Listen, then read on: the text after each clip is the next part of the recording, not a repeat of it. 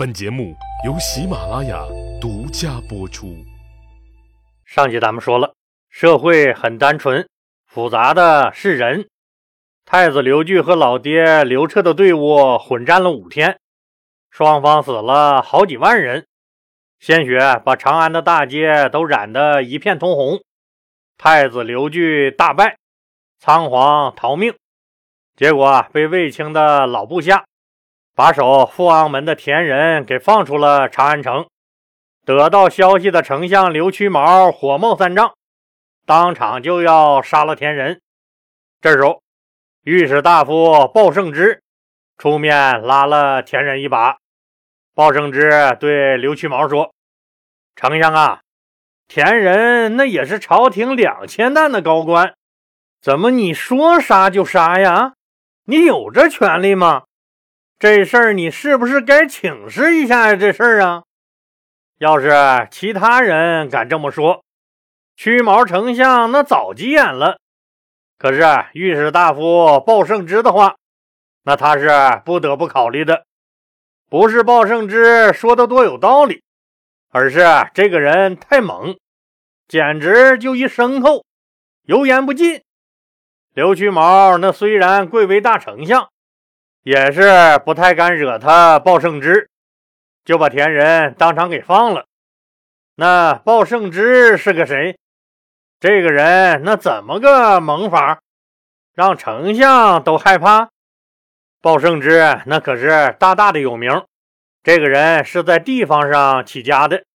咱们都知道，汉武帝刘彻连年对外征战，使得很多年轻人都常年在外面打仗。和在新被征服的地区驻守，那时候是农业社会，壮劳力都不在地里干农活，那必然极大的影响汉朝经济。经济这一不景气，失业人口自然就多。再加上大官僚、大地主们的土地兼并，一些人那想种地都没得种。那时候政府也没个失业保险金啥的保障措施。社会第三产业也还没发展起来，于是地方上这些无业游民就在街上瞎晃悠。你想吧，这还能有个好？这些个荷尔蒙极其旺盛又无处发泄的家伙们，除了惹是生非，那就是个为非作歹。这些个家伙为了搞钱和占地盘，慢慢就形成了一个个的小团伙，天天打打杀杀。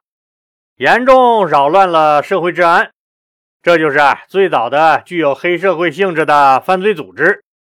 有一些大的黑社会犯罪团伙，居然发展到了敢跟政府叫板的规模。各地政府屡次清剿都不好使，直到出现了这个叫鲍胜之的公安局局长。鲍胜之有一句传播很广的口号：“你黑。”老子比你更黑！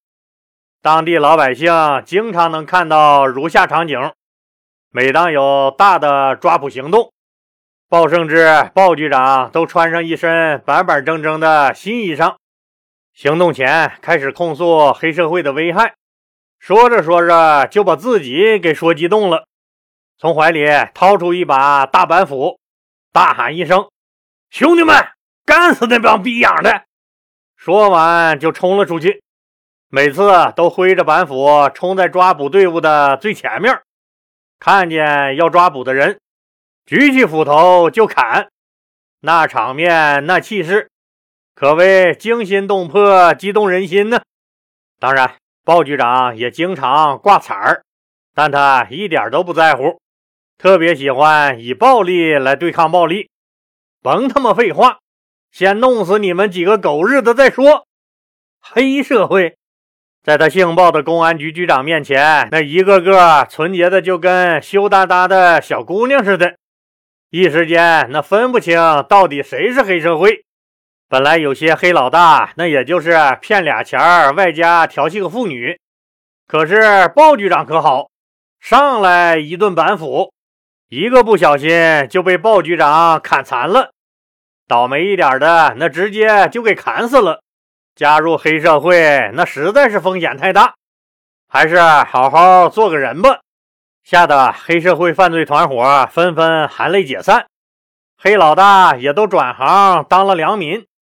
后来鲍局长因为业绩实在是太突出，那盖也盖不住了，就被刘彻调进了中央，当了大汉帝国御史大夫这个副国级的高官。可老鲍同志依然不改他的暴脾气。听友们可以闭起眼睛，那想象一下。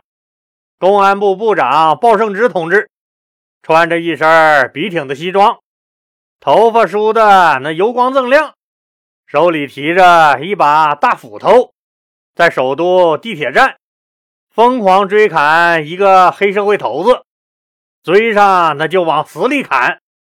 这画面，这场景，那是不是瞬间就得红遍网络呀？当天那就得热榜上排第一。这么威风凛凛、屌炸天的部长，是不是把黑社会都得吓尿喽？鲍胜之就是靠着这一身血，整怕了所有黑社会，整顿了大汉朝的秩序，整得自己威名远扬，无人敢惹。现在这么个狠人给田人说情，丞相刘屈毛那不太敢不给他面子，就把田人当场给放了。但屈毛丞相那可是憋了一肚子的气，自己是丞相，你鲍胜之是御史大夫，我丞相干的事儿对与错，那怎么你御史大夫还能管得着？你鲍胜之，你真是没明白一句话呀！江湖那不是打打杀杀，江湖是人情世故，你鲍胜之是认妈不懂啊，那就别怪我不客气了。所以，屈毛丞相向刘彻、刘皇帝汇报工作的时候，就把鲍胜之顺便给告了，说鲍部长强令自己放了犯罪的田人，否则就对自己不客气。人家刘须毛和刘皇帝啥关系？刘彻那一听就急眼了。别的事儿还好说，现在处理的是造反的大事儿，必须除恶务尽。你鲍胜之还敢明目张胆的替犯罪分子说话？你是个歪屁股啊！你是个呀！刘皇帝当即下令把鲍胜之逮捕治罪。鲍胜之知道自己闯祸了，这个对谁都特别狠的人，当然对自己也没手软。想想皇上都不信任咱了，咱活着那还有啥意思？没等人家来审他呢。他自己就先自杀了，造反头子刘据没有抓到，这让刘皇帝有点担心。万一这小子再杀个回马枪，可咋整？于是，为了防止刘据反击，也为了防止曾经帮助刘据造反的坏分子们逃出长安，刘彻刘皇帝把长安各门都安排了重兵把守。这些事儿都做完以后。下一步就该奖的奖，该罚的罚了。奖励好说，每个人的功劳都在那儿摆着，跑不了。但是参与叛乱的坏分子、阴谋家们，那可是有可能现在趁乱跑路。所以刘皇帝决定把奖励先放一边，集中精力先处理坏分子们。大汉朝追责程序随即启动。刘彻，刘皇帝第一个要收拾的就是他后宫的那个黄脸婆，老婆卫子夫，五六十岁的人了，一点道理不懂，居然敢支持儿子反老子，我看你是忘了自己是谁了吧？刘彻派管理皇族事务的宗正刘长和执金玉刘感，带着他的圣旨进宫。收缴卫子夫的皇后印玺和绶带，就是把卫子夫撤了职了，不让他当皇后了。当然，卫子夫在帮助儿子调兵和打开军械库的一刹那，早就明白，儿子一旦失败了，自己只有死路一条。他不怕死，但是他不甘心。自己兢兢业业、谨小慎微的在后宫服侍了老东西一辈子，可老刘头你太狠了，杀了我的两个女儿和外孙不算，现在又要拿我儿子开刀。儿子虽然在外逃亡，但按姓刘这老犊子的做派，儿子肯定是没有活路了。那剩我一个孤老婆子活在这世界上还有啥意思？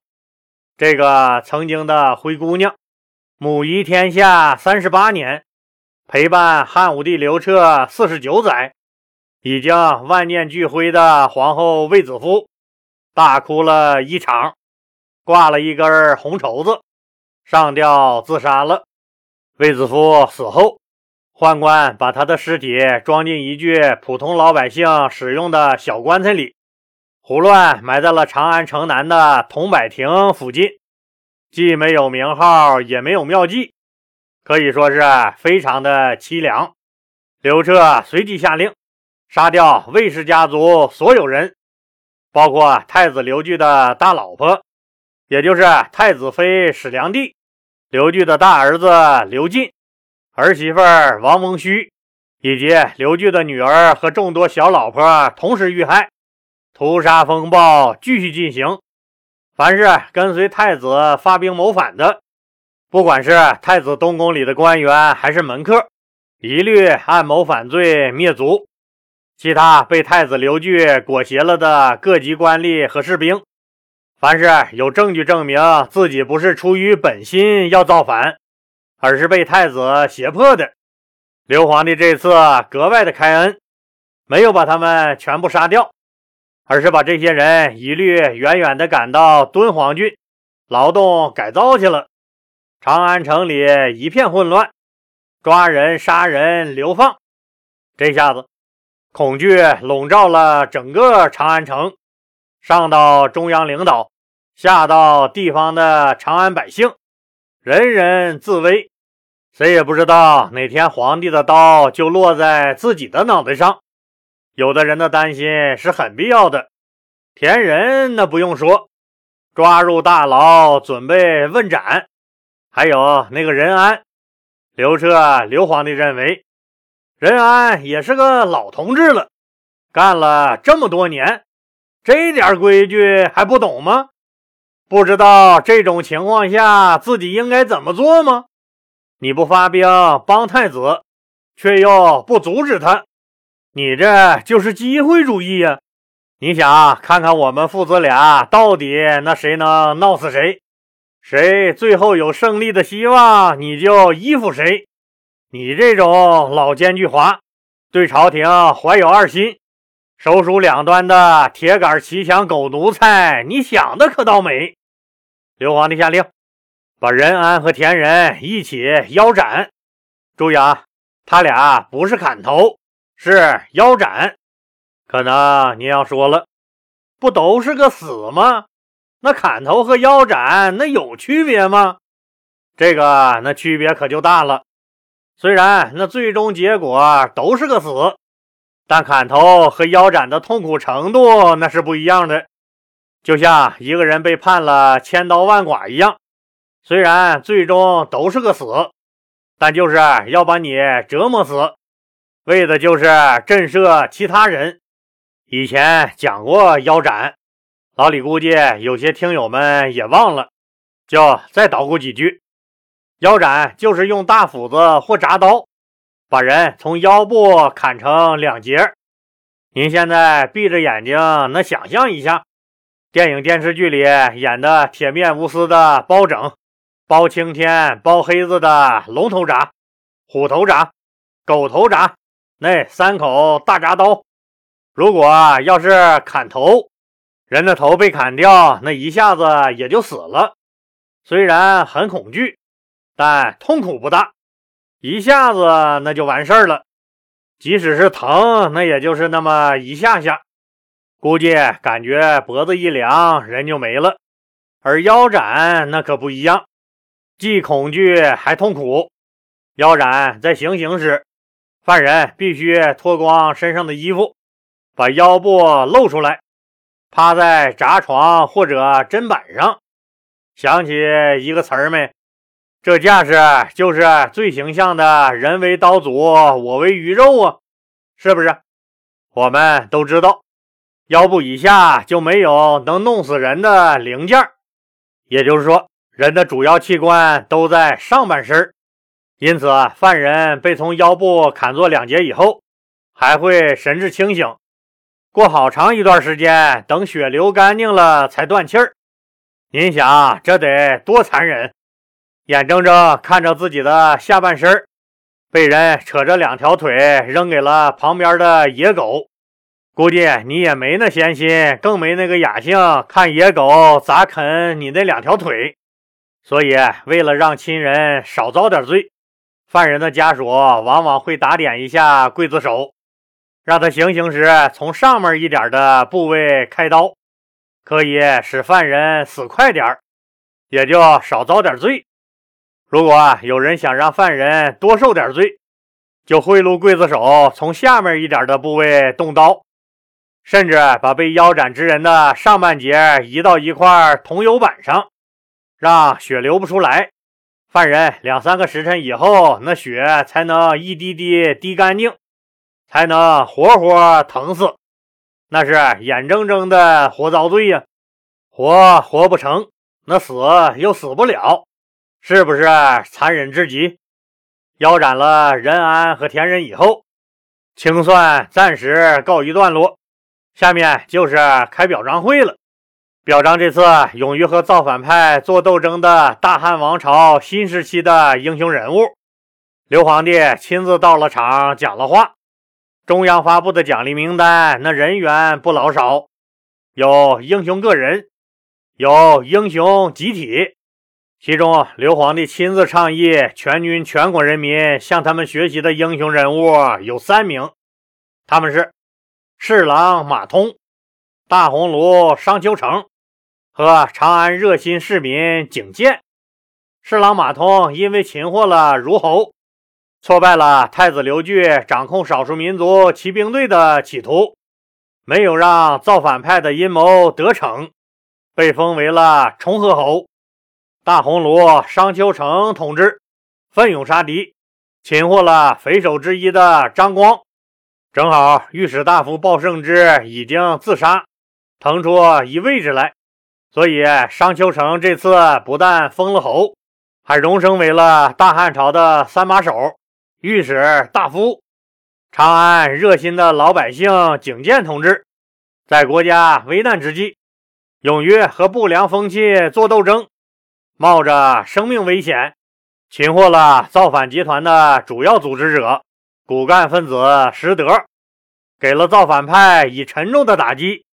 景建同志被封为了德侯，三位同志都上了台，带了大红花，发了言。事情当然还远远没有结束，因为造反头子刘据在逃。那刘据逃到哪去了呢？会不会纠集人再来反攻呢？咱们呢，下集接着说。听友朋友们，抓紧时间购买那个灵芝黑咖啡了啊，东西确实不错。还有那么大的优惠！另外，想要老李前三百一十四集无任何广告音频的，微信搜索幺五零四八幺九九五四四，添加老李的小助手一世繁华的微信，给他发个三十三元的红包。新米团成员只需二十元，再发一个您的邮箱。小助手就把整理好的三百一十四集音频节目给您发过去，因为这个商品具有可复制性，所以一经传输就不支持退款了，请您确定后再购买。多谢您的理解，感谢您的支持。